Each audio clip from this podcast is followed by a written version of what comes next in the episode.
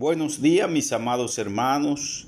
En esta mañana glorificamos a nuestro Dios y le damos gracias porque Él nos ha bendecido en los lugares celestiales por medio de Cristo. Así es que nosotros debemos bendecir y glorificar su nombre cada día.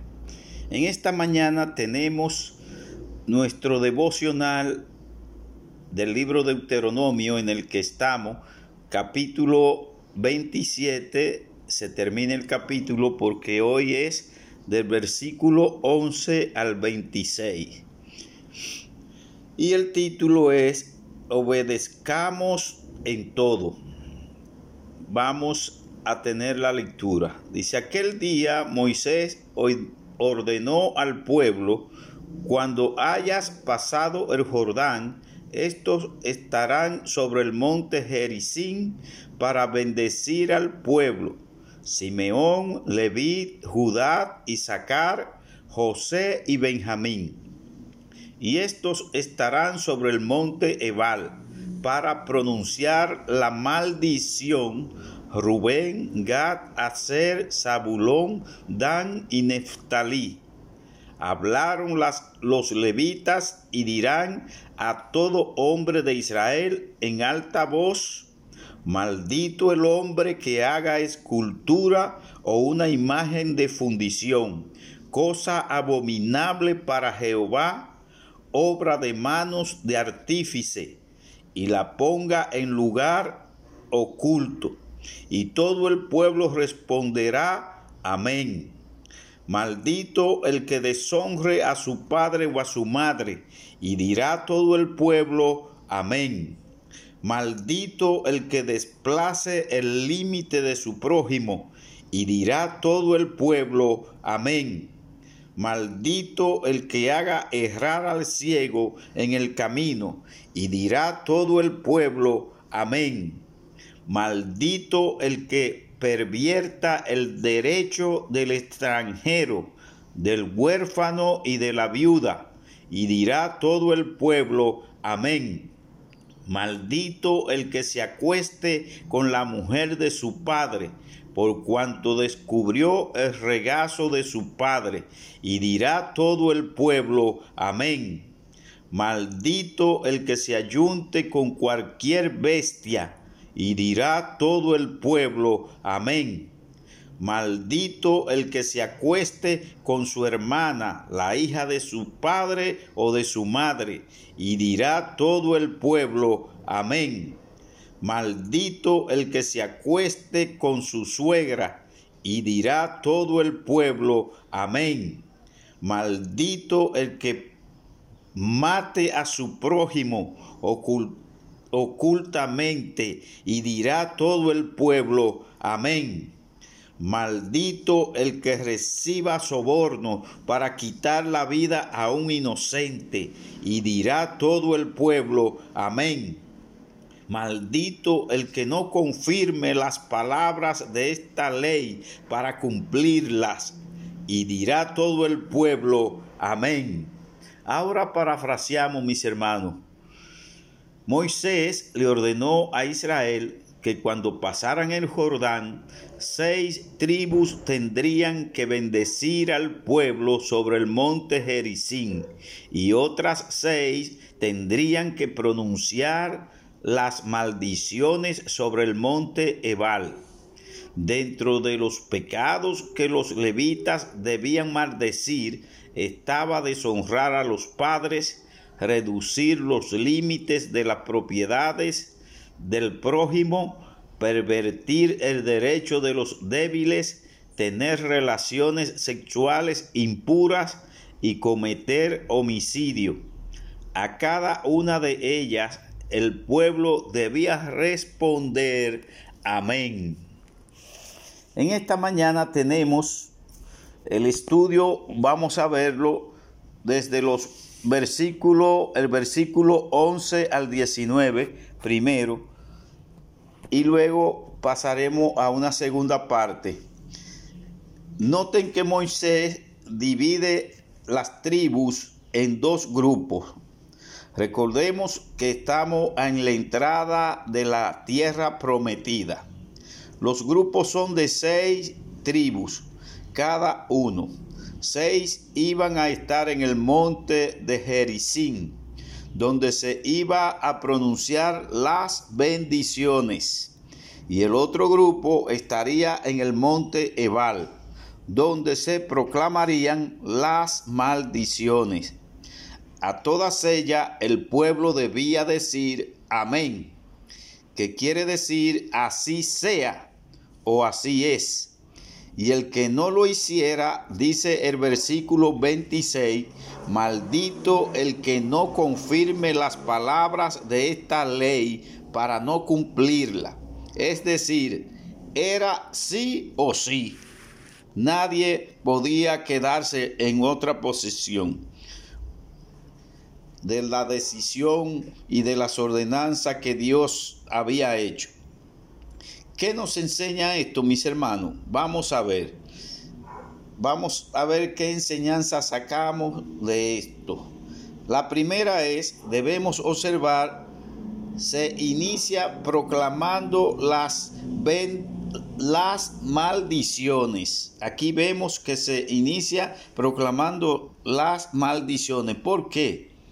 porque al ser humano le es muy fácil recordar las bendiciones, las dádivas, las cosas, las cosas que nos benefician, las cosas que nos agradan, pero con mucha dificultad recordamos nuestros deberes, nuestras responsabilidades, es decir, aquella cosa a la que nosotros tenemos que obedecer. Lo segundo es que aprendemos es, debemos observar a las bendiciones se iban a proclamar sobre el monte Jericín, que era el lugar de la bendición, un lugar de valles, ríos y árboles. Contrario al monte Ebal, era tierra arrasada, seca, árida. Mis hermanos, y esto es literal. Así eran los montes.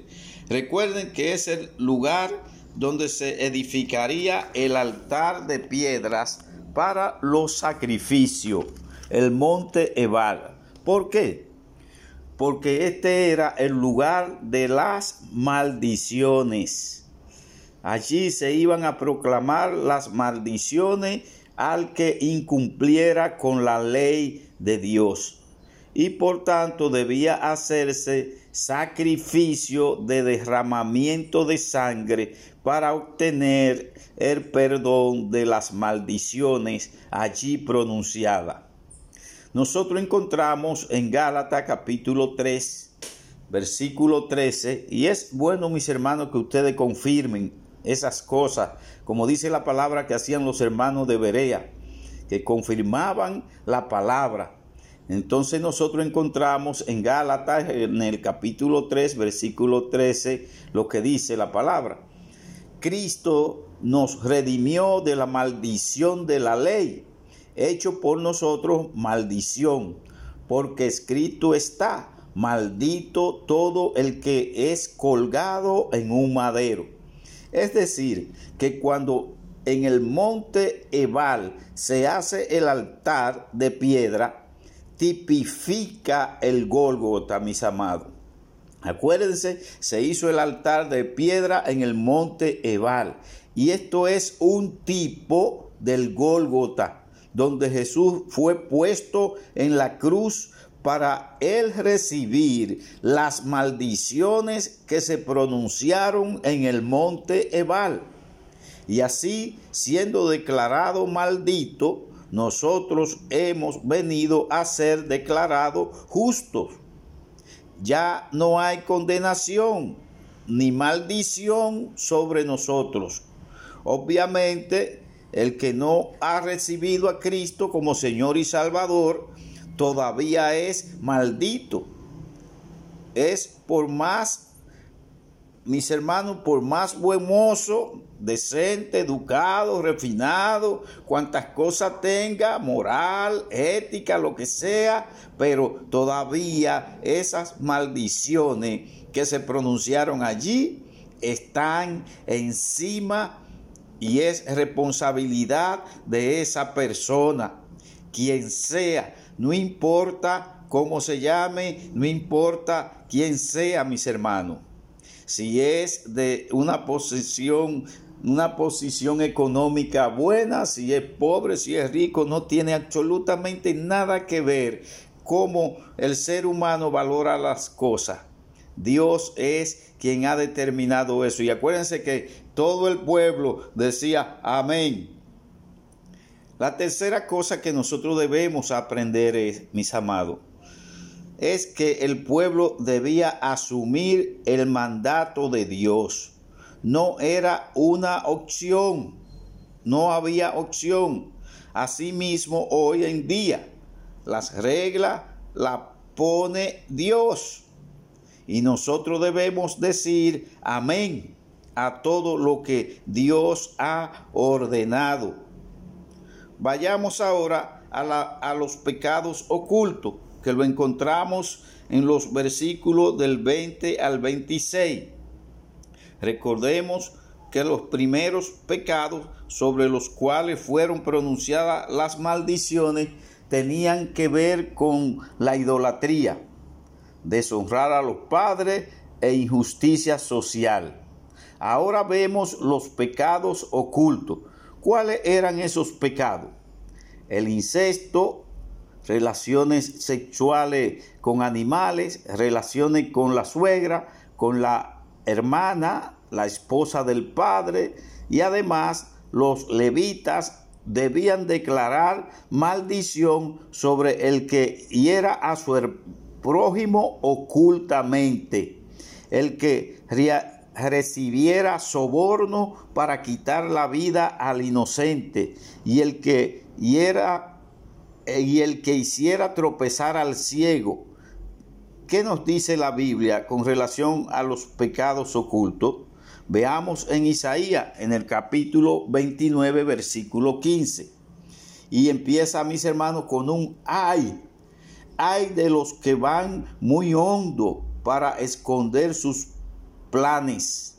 El Señor, para esconder sus planes al Señor, y realizan sus obras en tinieblas. Y dicen, ¿quién no ve o quién no conoce? Hermanos, la respuesta está en Hebreo capítulo 4, versículo 13 que dice, y no hay cosa creada oculta a su vista, sino que todas las cosas están al descubierto y desnudas ante los ojos de aquel a quien tenemos que dar cuentas. De modo que debemos convencernos a nosotros mismos que para Dios todo está a la luz y no podemos engañarlo. Mis hermanos, pidámosle al Señor que cada día seamos más transparentes con Él, con, con nuestro prójimo y con nosotros mismos, porque no hay forma, no hay manera. Por eso es que decimos siempre, debemos aprovechar la gracia para ordenar nuestra vida es decir, edificar sobre la roca. No importa lo que yo esté haciendo, debo corregir, debo ir a la presencia del Señor, presentarle mi situación, arrepentirme y empezar a desplazar las cosas que a mi Dios, a mi Señor, no le agradan. Es sencillo, mis hermanos. Las religiones han complicado la cosa. El plan de Dios es con una gracia, mis hermanos, abundante. Así es que en esta mañana vamos a pedirle a Dios que nos ayude a ser transparente. Padre, aquí estamos, Señor. Nos presentamos delante de ti tal cual somos, sabiendo, Señor, que como dice tu palabra, todas las cosas están desnudas delante de ti. Tú conoces nuestros corazones, tú conoces nuestras intenciones, Señor. Aún nosotros mismos no nos conocemos. Tú eres quien nos conoce, Señor. Tú sabes de lo que tenemos necesidad. Padre, ayúdanos que podamos ser honestos, Señor, que podamos ser claros, oh Dios, contigo primeramente, luego con nuestro prójimo, Señor. Y que no nos engañemos a nosotros mismos, Señor. Que no tengamos falsas esperanzas, Señor, porque tú lo has dicho, oh Dios.